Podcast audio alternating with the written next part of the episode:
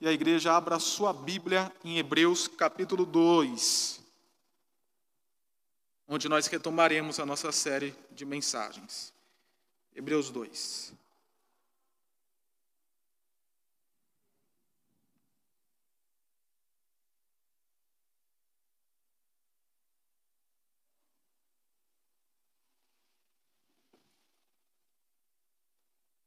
Eu peço perdão para os irmãos que hoje eu esqueci de trazer o termômetro para aferir a temperatura. Agora isso é um pedido até do governo do estado que as igrejas estejam fazendo.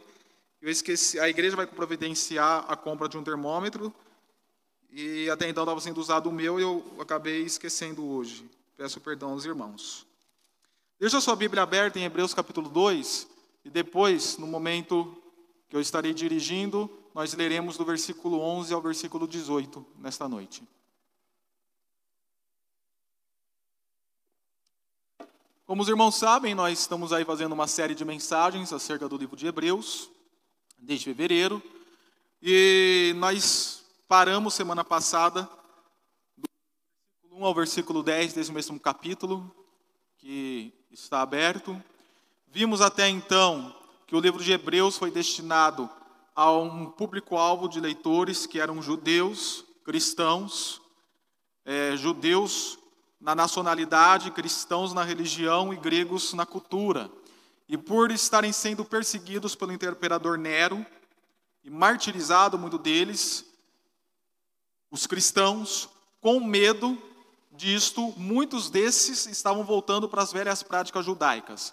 O autor de Hebreus, ele escreve esta pregação, é uma pregação escrita, o livro de Hebreus.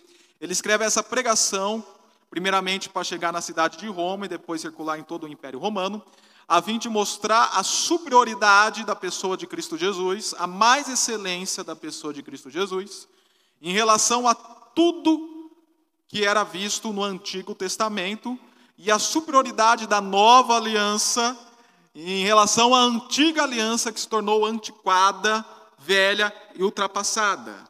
Essa é a ideia que o autor de Hebreus quer apresentar. E nesse primeiro momento, ele já está mostrando a natureza divina de Jesus, a deidade de Jesus, e a obra da redenção, o pacto da redenção de Cristo Jesus sendo cumprido. Nesse primeiro momento, ele mostra essa maior excelência de Cristo Jesus em relação aos, aos anjos, porque os anjos eram seres muito admirados pelos judeus, eles criam que os anjos foi que promulgaram, deram, melhor dizendo, deram a lei, quem deu a lei foi o Senhor, mas os anjos entregaram a lei para Moisés. E eles tinham essa saudação, digamos assim, do, da religião judaica. E também está querendo mostrar a superioridade de Cristo Jesus em relação aos profetas. É, essa é, é a ênfase do capítulo 1 e do capítulo 2 de Hebreus. Uma ênfase mais de ensino, mais doutrinária.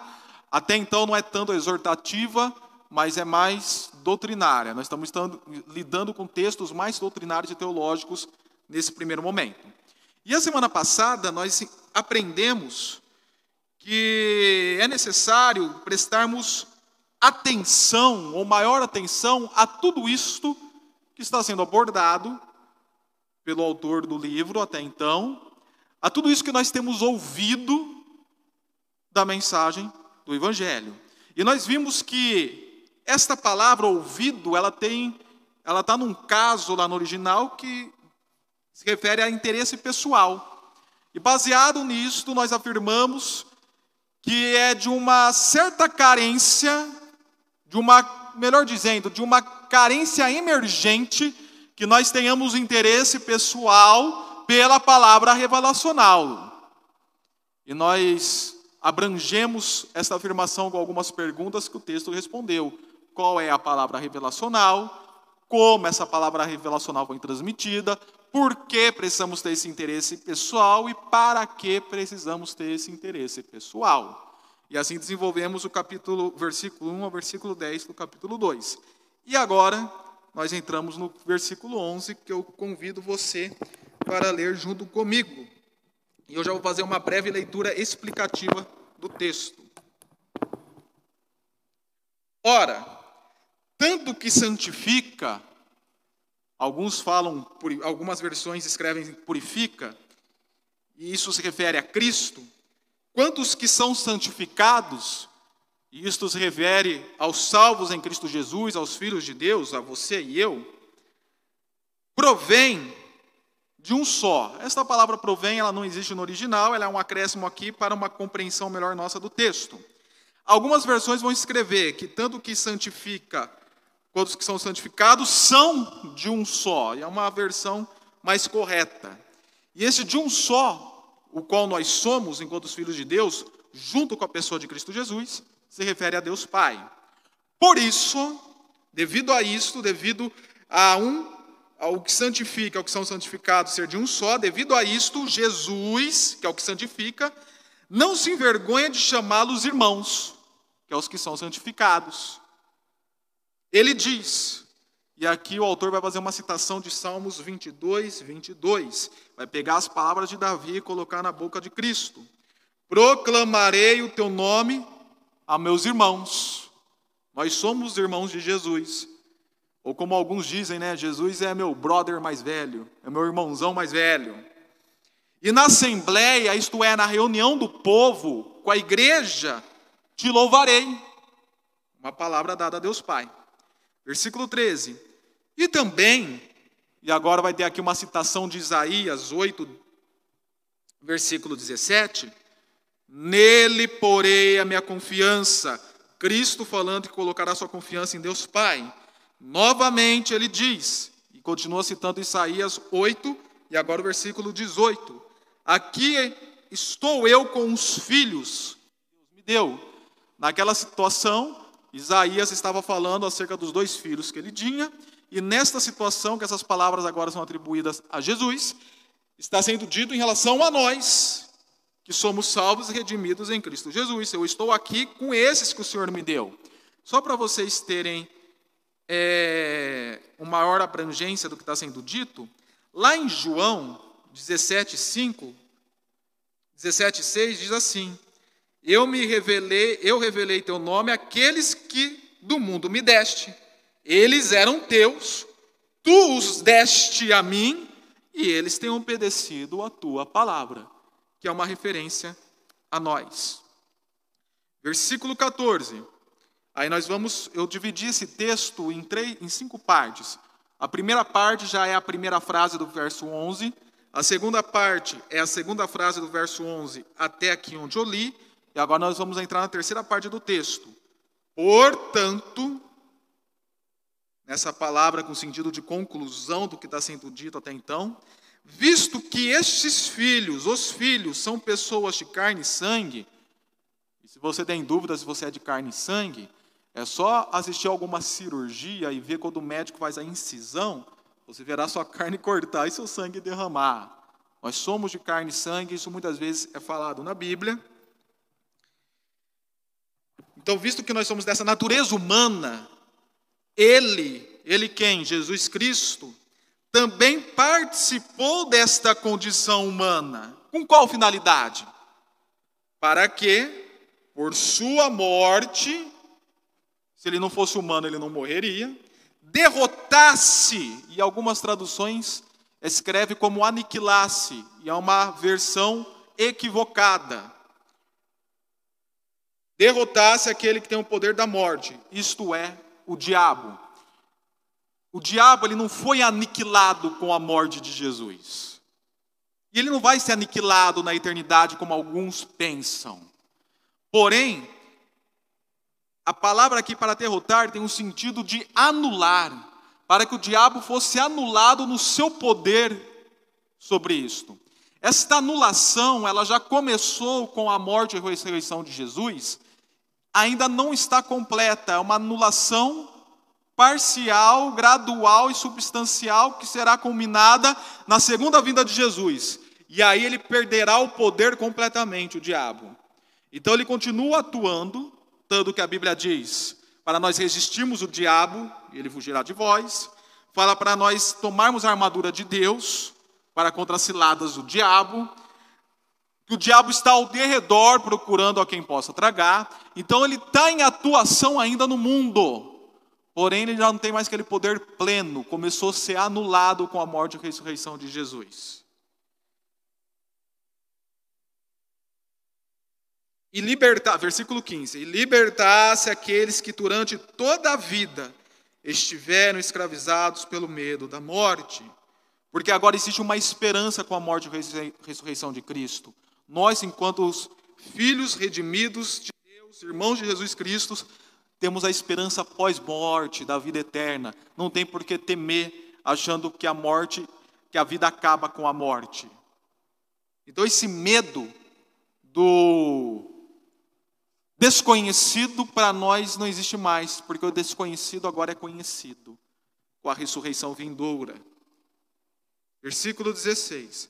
Pois é claro que não é a anjos que ele ajuda, até mesmo porque Jesus não assumiu um corpo angelical, ele assumiu um corpo humano. Mas aos descendentes de Abraão é que ele ajuda. Lembrando que descendente de Abraão, agora na nova aliança, não é quem é pertencente ao Israel nação. Paulo vai expor isso em Romanos 4, do versículo 11 a 18, e Gálatas capítulo 3. Os que creem são filhos de Abraão. Você, enquanto salvo e redimido em Cristo Jesus, é filho de Abraão. Nós agora pertencemos ao Israel espiritual de Deus, que é a igreja de Cristo Jesus. Então Jesus, ele ajuda a nós que somos salvos. Então, descendentes de Abraão, irmãos de Cristo, filhos de Deus, são expressões que se referem ao mesmo público, às mesmas pessoas, aqueles que são salvos e redimidos. Jesus. Versículo 17. Por essa razão, era necessário, essa palavra necessário tem sentido de, realmente de obrigação, de dever, que Jesus se tornasse semelhante aos seus irmãos em todos os aspectos. Por isso que ele assume a natureza humana, corpo, alma, espírito, em tudo, era necessário que ele fosse semelhante a nós. Com a finalidade de se tornar sumo sacerdote, misericordioso e fiel com relação a Deus, e fazer propiciação pelos pecados do povo. E a última parte do texto é o versículo 18, que nós estaremos uma ênfase melhor na conclusão desta mensagem. Por quê? Tendo em visto que ele mesmo sofreu quando tentado, ele é capaz de socorrer aqueles que também estão sendo tentados. Oremos. Senhor, que nesta noite nós possamos entender as doutrinas da adoção e da propiciação de Cristo Jesus. Em oposição às ideologias espiritualistas que existem no contexto mundial e que possamos ser confortados se de fato somos filhos do Senhor. Mas se porventura não somos filhos do Senhor, que nós sejamos confrontados.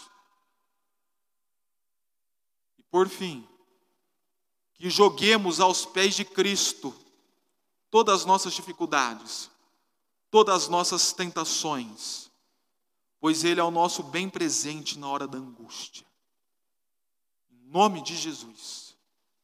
Amém.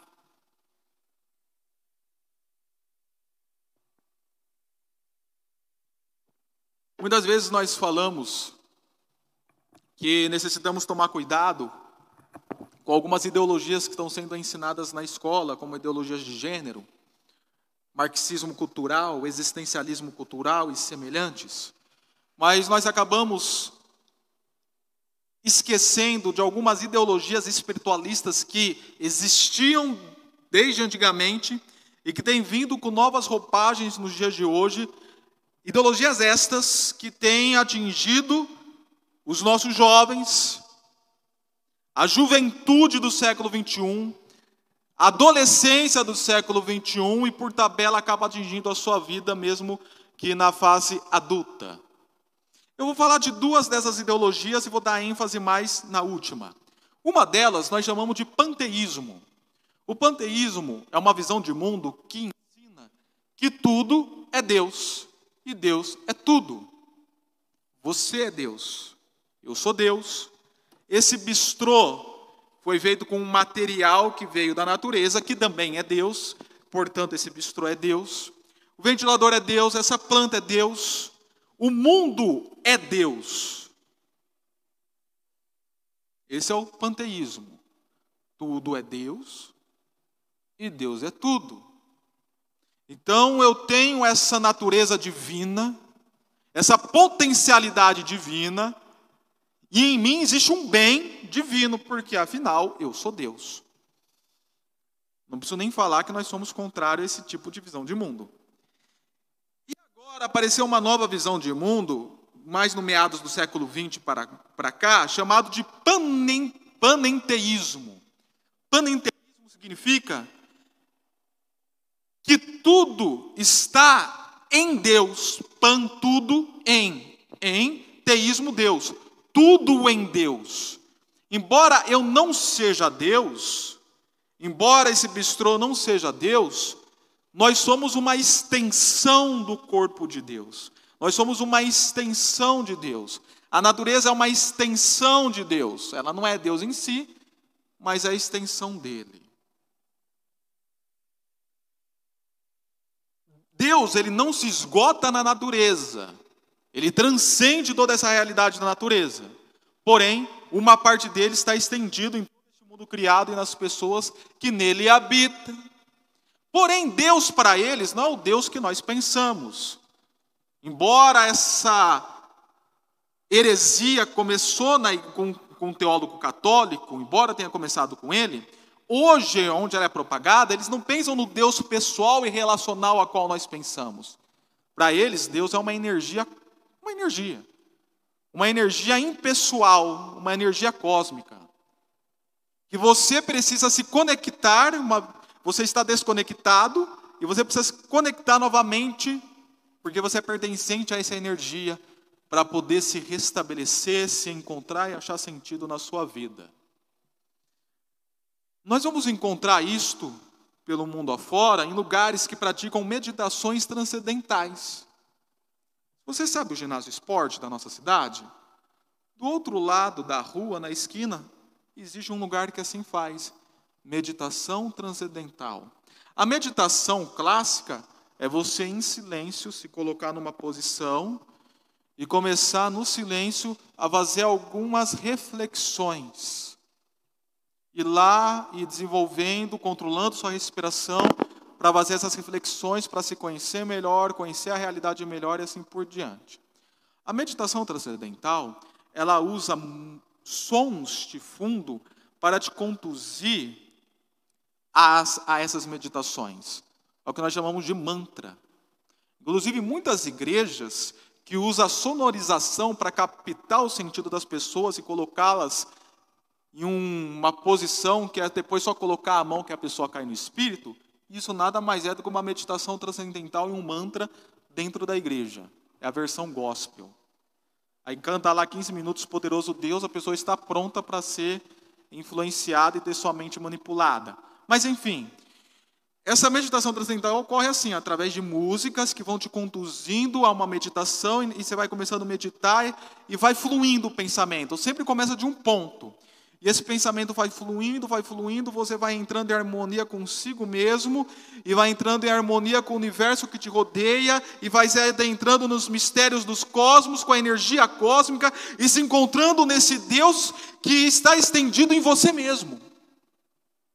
Todos nós estamos em Deus. Todos nós somos extensão de Deus. E esse tipo de meditação transcendental ela tem sido vista em festas chamado de rave. Todo mundo acha que rave só é somente uma balada. É somente curtição, o povo lá dançando. Tu, tu, tu, Geralmente essas festas são feitas em galpões longe da cidade, em fazendas, sítios. E são dias de festa. E as pessoas levam suas barracas, lá colocam, montam e acampam. E tem dois públicos que vão em rave. Tem o público que vai realmente para curtir a balada em si, A música, a bebida, a curtição, o êxtase, as drogas ilícitas, ficar doidão, fora da realidade, fugir, né, uma fuga através dessas drogas. Existe um outro público que poucos conhecem, mas é a maioria das pessoas se aderem a esse público, que eles vão lá para praticar um encontro de si mesmo com meditação orientado pelas músicas que são tocadas e produzidas na rave. Se você, se você conversa com uma pessoa, não sei se posso chamar de reiveiro, mas se você conversa com alguém que vai em rave, inclusive você tem uma amiga, né, Bela, conversa que vai em rave, ela vai falar para você de vários, várias categorias de músicas eletrônicas que existem, que é para levar você a esta êxtase de meditação transcendental, se meditando, se encontrando. E a maioria dessas pessoas creem nessa energia cósmica, a qual eles chamam de Deus, que você tem que se encontrar nele, porque nós somos pertencente e uma extensão dele. Uma pessoa da meditação transcendental, bem conhecida no Brasil, chamado Flávia Miranda Batista, e tem que ler, essa Batista é tradicional, porque é com P é, mudo no meio. Enfim, olha o que ela diz. Livre de qualquer conotação religiosa, o método consiste em acessar níveis mais refinados do pensamento, até que a pessoa transcenda toda a atividade mental e meditação transcendental tem esse sentido, de você buscar em você a resposta. O transcendental se refere a dentro de você, ok? Não afora, a dentro. Até que a pessoa transcenda toda a atividade mental, alcançando um campo de energia, de inteligência que governa tudo no universo. Isso porque ela falou que não tem conotação religiosa. Em perfeita ordem. Enfim, pananteísmo é isso. Todos são uma extensão de Deus, estão em Deus, participantes de Deus, e alguns exemplos do pananteísmo que tem sido exercido em nosso meio é a meditação transcendental, que muitos, inclusive evangélicos, têm ido lá buscar, e através dessas festas raves que os nossos jovens, nossos adolescentes, e talvez seus filhos, suas filhas, seus netos, suas netas, têm ido trazido essa ideologia para dentro da sua casa. Em oposição a esse tipo de ideologia chamado panenteísmo, o texto ele fala que todos são de Deus. Mas esse todos que são de Deus não são todas as pessoas. O texto ele especifica quem é que pertence a Deus ou provém de um só que é Deus. E estes começa com a pessoa de Jesus Cristo, que é aquele que purifica, que santifica, e se estende a nós que somos purificados e santificados. Então, então, o conectar-se ou, ou estar conectado em Deus e não Deus energia cósmica, mas o Deus pessoal, relacional das Escrituras, o estar conectado ou conectar-se nele, é uma benção espiritual que os incrédulos não entendem, que o mundo panenteísta não entende, que os reveiros não entendem, os que praticam meditação transcendental não entendem porque isso é uma benção espiritual reservada a alguns e não a todos.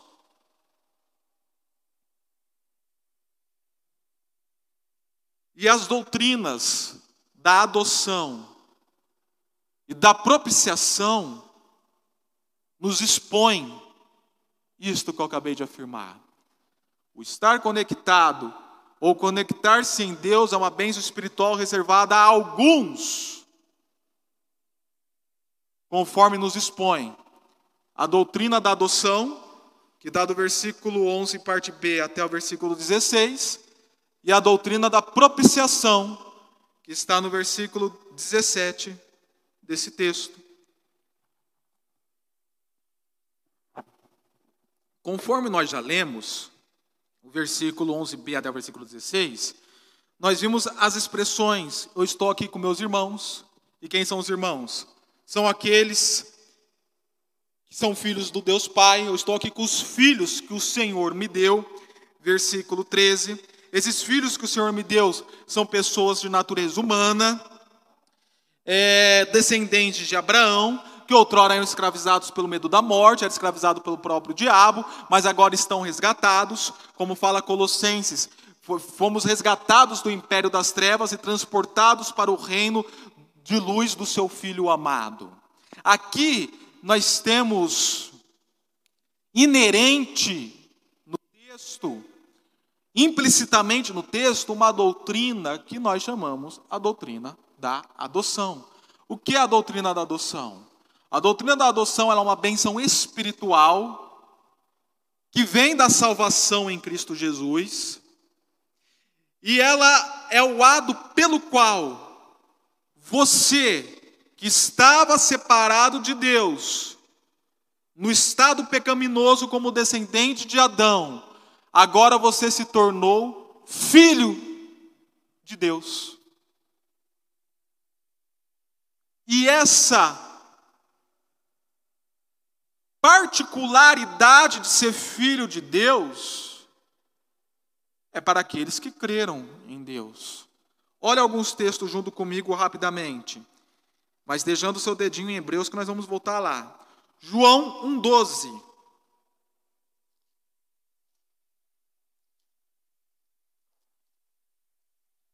E este é clássico. Contudo, aos que o receberam, a saber, aos que creram em seu nome, não é os que foram fazer meditação transcendental, não é os que foram à festa Reis, é os que creram em Cristo Jesus, deu-lhes o direito de se tornarem filhos de Deus. Opa, se eu estou me tornando filho de Deus, quer dizer que eu estava dentro de um estado qual não existia em minha vida, estou sendo mandado para um outro estado, agora de filho de Deus. Então não era e agora me torno filho de Deus. Logo, aquela frase popular, todos são filhos de Deus, está errado. Está errada. Nós somos, nós somos todos criaturas de Deus. Mas filhos de Deus só são aqueles que creem no verdadeiro Deus. Capítulo 3, versículo 3. Em, de, da, do, Evangelho de João. Em resposta Digo-lhe a verdade: ninguém pode ver o reino de Deus se não nascer de novo e aí se tornar filho do Pai. Romanos capítulo 8, versículo, creio eu que o versículo 15. Vamos lá, Romanos capítulo 8.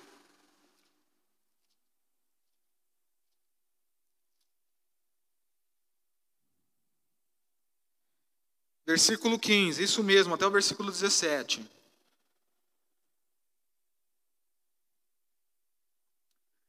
Pois vocês não receberam um espírito que os escravize para novamente temerem, mas receberam um espírito que os adota como filhos, por meio do qual clamamos: Abba, Pai. O próprio Espírito testemunha ao nosso espírito que somos filhos de Deus. Se somos filhos, então somos herdeiros, herdeiros de Deus e cordeiros com Cristo. Se de fato, se de fato participamos dos seus sofrimentos, para que também participemos da sua glória.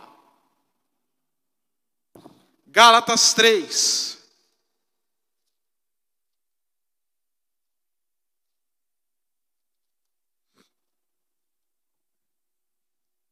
versículo 26.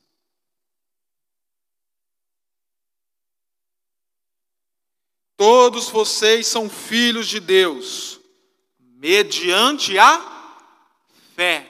Em quem? Energia cósmica?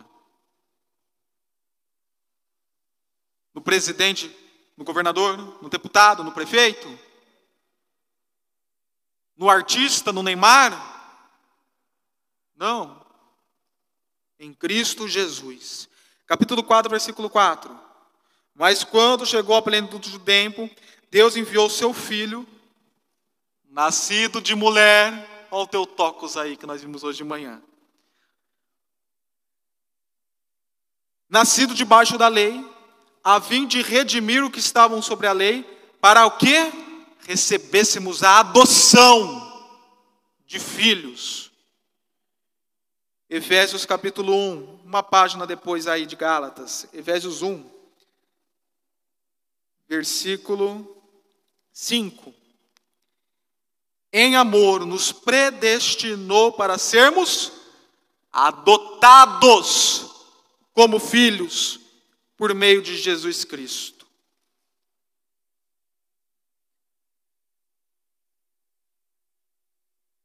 E esses textos são suficientes. Pode voltar para Hebreus, capítulo 2. E o interessante é que no Império Romano, que foi a época que esse texto foi escrito, era normal a adoção de filhos. E quando esses filhos eram adotados, eles eram totalmente desligados de, toda, de todo o seu sua identidade, e agora eles se tornavam novas pessoas a partir de então. Diferente de hoje. Hoje, quando você adota uma criança, elas vêm carregadas de todas as identidades delas e nos tornam uma nova identidade. Elas continuam sendo aquilo que elas, o que elas eram. No Império Romano, não. A partir do momento que você foi adotado, esquece de tudo. Agora você é uma nova pessoa. Assim somos nós enquanto os filhos de Deus. Nós que cremos em Cristo Jesus, nos tornamos novas criaturas. A velha criatura, a antiga criatura, morreu. Tudo aquele pecado que estava permeado em mim como um câncer, me levando à morte eterna, morreu. Essa separação que eu tinha de Deus, morreu. E agora eu sou trazido para a família de Deus, irmão de Cristo, filho do Senhor. E nós vimos a especificidade disto. É para quem crê em Cristo Jesus. Então, se você quer se conectar em Deus, não fique aí se iludindo com romantismos propagado aí.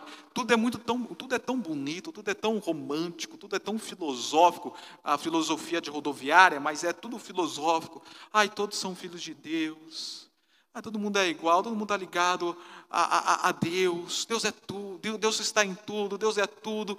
Ah, eu sou Deus, você é Deus, estamos ligados em Deus, é só fazer uma meditação e pronto, final. Esquece disso. Você quer de fato se conectar em Deus e achar, sentido para a sua vida, essa vida, de repente, que você está vivendo uma vida carregada, sem sentido e sem significado, eu lhe dou o andito dessa noite. Crê em Cristo Jesus. Coloque a sua fé aos pés de Cristo. Não seja filho de Deus no sentido do mundo popular, mas seja no filho de Deus no sentido bíblico, que é aquele que crê em Cristo Jesus, na sua obra de redenção e salvação em nossas vidas. E que obra é esta? E aí nós vamos abordar a segunda doutrina, a doutrina da propiciação, que é exposta no versículo 17. Verdade, o versículo 14, ele já começa a trabalhar com a doutrina da propiciação, ao falar da necessidade que Cristo teve de assumir uma natureza humana, carne e sangue, como nós. Vamos, ó, quarta-feira eu expliquei o que é a doutrina da propiciação, na nossa reflexão doutrinária, e nós vamos retomar hoje o que seja a doutrina da propiciação.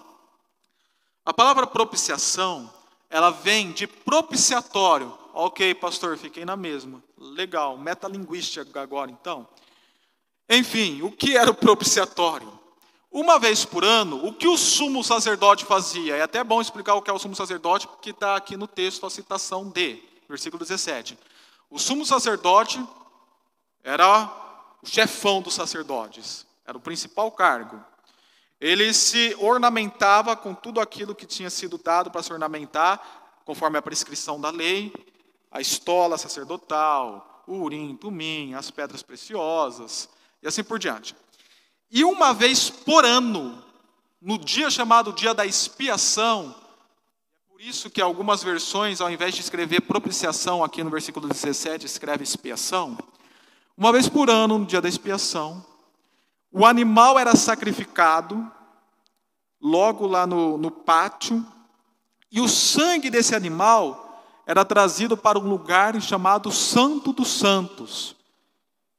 E só o sumo sacerdote, mais ninguém, e depois de um ritual de purificação, poderia entrar no, no Santo dos Santos. E só poderia entrar no dia da expiação. Então, somente uma vez por ano. E mais nenhum dia. E quando ele atravessava o véu que separava o lugar santo do lugar santíssimo ou do santo dos santos, ele carregava aquele sangue e ele derramava na arca da aliança. A tampa da arca, que era feita de ouro, chamava-se propiciatório. Então, propiciatório é o nome da tampa da arca. E o ato dele derramar o sangue do animal dentro da tampa da arca, o ato se chamava propiciação ou expiação. Aquele sangue que estava sendo derramado era para aplacar a ira de Deus contra o pecado do povo e trazer perdão para o pecado do povo. E o animal que assim era sacrificado, ele deveria ser um animal imaculado, perfeito, sem defeito nenhum. Isso ocorria no Antigo Testamento não simplesmente como uma lei cerimonial, como uma cerimônia para deixar a religião judaica mais bonita. Não, não era para isso. Mas essa lei ocorria, ou esse ritual religioso ocorria no Antigo Testamento, para apontar para a obra de Cristo Jesus quando ele se manifestasse neste mundo. Nós não vemos João Batista falando: Eis o Cordeiro de Deus que tira o pecado no mundo. Jesus, ele é o Cordeiro, sem defeito, perfeito, sem mácula, portanto imaculado, o qual derrama o seu sangue na cruz fazendo propiciação, expiação e trazendo perdão de nossos pecados. O sangue de Jesus, ele aplaca a ira de Deus contra os pecadores que se tornarão salvos. Ele assume a bronca para ele. Ele toma para ele a ira do Pai, a fim de que você não sofresse com esta ira. Então, aqueles animais do Antigo Testamento apontavam para Jesus, o Cordeiro Santo que nos trouxe a paz. E o, seu, e o sangue que era derramado no propiciatório apontava para o sangue da nova aliança de Cristo Jesus, que era derramado na cruz. E foi derramado na cruz, em favor de você, em favor de mim. Essa propiciação não é vista só nesse texto, vamos ver outros textos rapidamente. Romanos capítulo 3. Só dois textos, ok? Romanos capítulo 3. Versículo 25. Melhor, a partir do versículo 23. Romanos 3, vamos começar do versículo 23 pois todos pecaram, judeus, gregos pecaram, e logo quem faz parte dessa população pecou, e estão destituídos da glória de Deus, sendo justificados gratuitamente por Sua graça, por meio da redenção que há em Cristo Jesus. Deus ofereceu como sacrifício para para propiciação, mediante a fé, pelo seu sangue, demonstrando a sua justiça. Agora, 1 João, capítulo 2, versículo 2.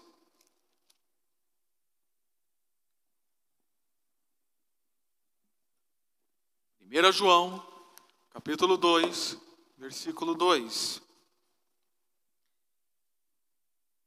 Ele é, ele quem? Jesus, que é o versículo anterior está dizendo. Ele é a propiciação pelos nossos pecados. E não somente pelos nossos, mas também pelos pecados de todo o mundo. Podemos voltar a Hebreus. Então, aqui no versículo 17, nós vimos quem era o sumo sacerdote e nós vimos o que era a propiciação que vinha do sacrifício do animal.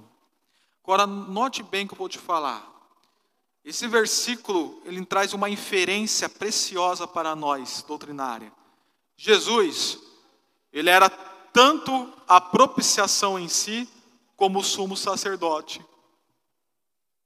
Pense bem, o sumo sacerdote que derramava o sangue, ele era uma pessoa, e o sangue que vinha de um animal era de uma outra pessoa, entre aspas. Dois seres distintos. Jesus, ele assume ambas funções, ambas funções, como sacerdote e como sacrifício. Como oferta e como ofertante. E hoje de manhã nós vimos aqui uma doutrina que é chamado de cur Deus homo, a qual foi ensinada por um teólogo chamado Anselmo, da cidade de Cantuária que ele falava sobre o Deus homem na pessoa de Jesus. E por que a necessidade de Jesus de Nazaré ser plenamente Deus e ser plenamente homem?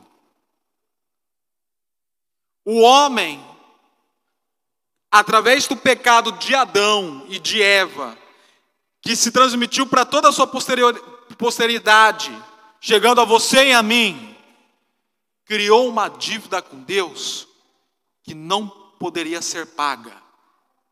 Ninguém consegue comprar a salvação, esquece.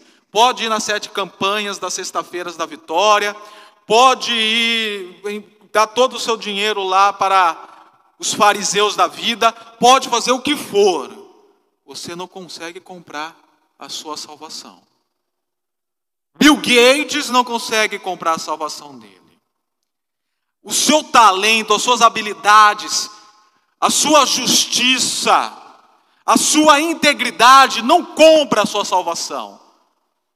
Não importa se você é íntegro ou não nesse contexto, não importa. Você não compra a sua salvação. Você tem uma dívida com Deus que é impagável pelo homem. Então, o homem tem uma dívida com Deus que não pode ser paga. Porém, Deus pode pagar. Mas Deus não tem dívida nenhuma. E aí Jesus, ele assume a humanidade, se torna esse Deus homem, assumindo a dívida do homem, enquanto homem que ele foi, mas tendo a potencialidade do pagamento, porque era Deus. E aí, como Deus, ele paga a dívida do homem. Jesus Cristo pagou sua dívida. Assumiu a nossa humanidade. E Efésios capítulo 2, versículo 4 fala que assim fez pelo amor que tanto nos amou.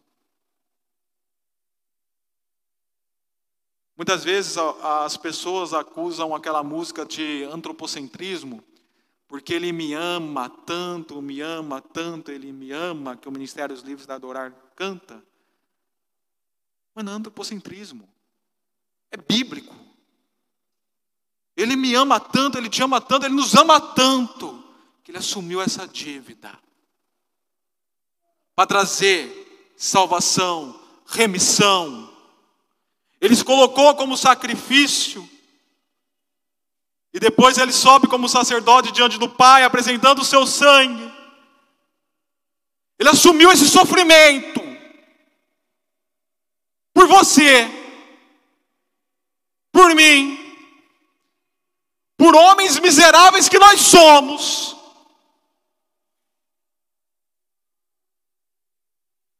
E é lamentável quando nós olhamos para essa história de amor e não vemos isto com emoção, somos totalmente desinteressados ou desleixados com isto.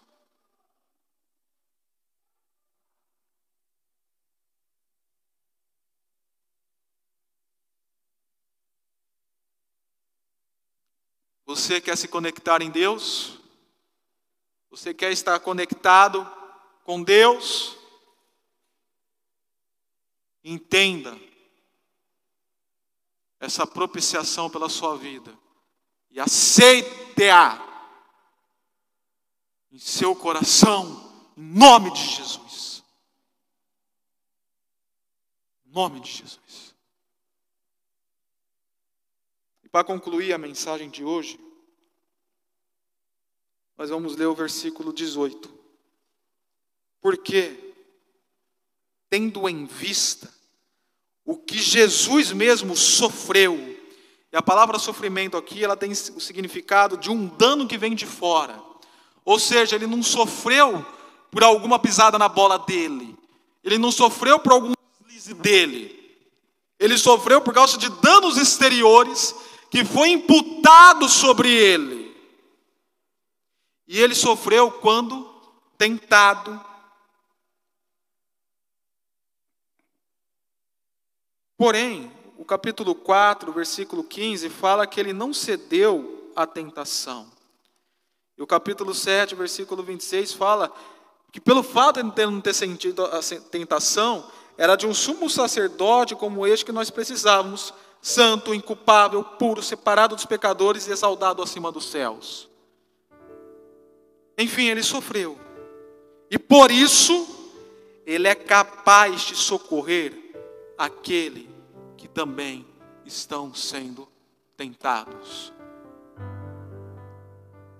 A mesma mulher que eu citei na introdução da mensagem, a Flávia Miranda Batista, ela diz assim sobre a, festa, sobre a meditação transcendental poderoso bálsamo, falando que a meditação transcendental é um poderoso bálsamo, o qual elimina as tensões e o estresse enraizado no sistema nervoso, desenvolvendo equilíbrio orgânico e harmonia interior, além de combater males como insônia, enxaqueca, depressão, irritabilidade, ansiedade e distúrbios cardíacos. Mentira. A meditação transcendental não tem poder para isto. Pode até camuflar. Sabe quando você está com dor de cabeça? Se você tem problema de enxaqueca, por exemplo, vai lá, toma uma neusa, que a dor passa. Você toma uma neusaldina. A neusaldina, ela não está curando o seu problema. A neusaldina, ela não está resolvendo o seu problema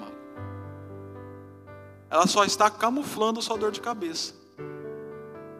E se você tem problema de enxaqueca, aquela dor vai voltar na outra semana, e vai voltar na outra semana. Aí você precisa de um tratamento sério, como eu fiz o ano passado, para poder eliminar esse sintoma que você tem chamado dor de cabeça. Não adianta ficar camuflando com Neusaldina, como eu fiquei há anos. A meditação transcendental, a festa rave, ou qualquer outro tipo de fuga você tenha, e essas são várias, elas só camuflam suas tentações, elas só camuflam as suas inquietações, elas só camuflam esses problemas, mas elas não solucionam definitivamente. A solução está naquele que foi tentado, mas não cedeu, e agora pode socorrer aqueles que são tentados. E a tentação aqui, nós podemos pensar no sentido da tentação ao pecado, que é o, seria o significado no texto em si, mas também podemos ampliar o sentido para as tentações existenciais que nós temos no cotidiano, as quais trazem a perturbação, a ansiedade, a depressão, os distúrbios, a irritabilidade, a insônia. E é Cristo qual sofreu, que pode socorrer e te curar. O resto será camuflagem atrás de camuflagem, atrás de camuflagem, e assim vai indo. Mas a cura definitiva está em conectar-se com Deus, em Deus. E isso só vai acontecer se você for adotado como filho pela fé através da propiciação, expiação e remissão de Cristo naquela cruz, por sua vida, por minha vida, por nossa vida. Eu creio nisso. E você crê? Ou como Felipe falou para o eunuco, crê tu nisto? Ah, querido, que sua resposta seja igual ao do eunuco. Em nome de Jesus. Oremos.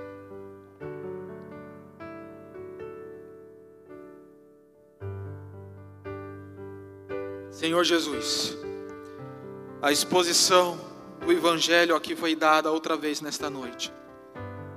E, como eu, e conforme eu orei lá no início, se nós somos, fazemos parte desses que são filhos do Senhor, irmãos de Cristo, através da propiciação, que nós possamos achar conforto nesta noite, ministração, edificação, paz, em meio a adversidades, em meio às tentações, em meio às dificuldades, e vivamos nessa vida de dependência daquilo que Cristo fez por nós.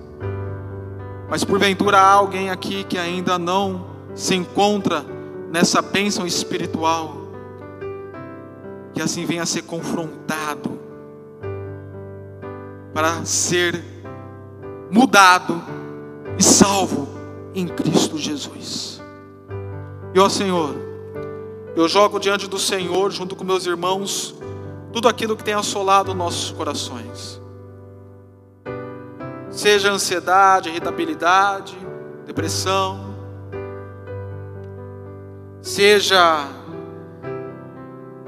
distúrbios, conflitos, por mais variados que existem, sejam os problemas do cotidiano, e em especial sejam as tentações espirituais e provações que nos, que nos tentam levar para longe de Ti, Senhor.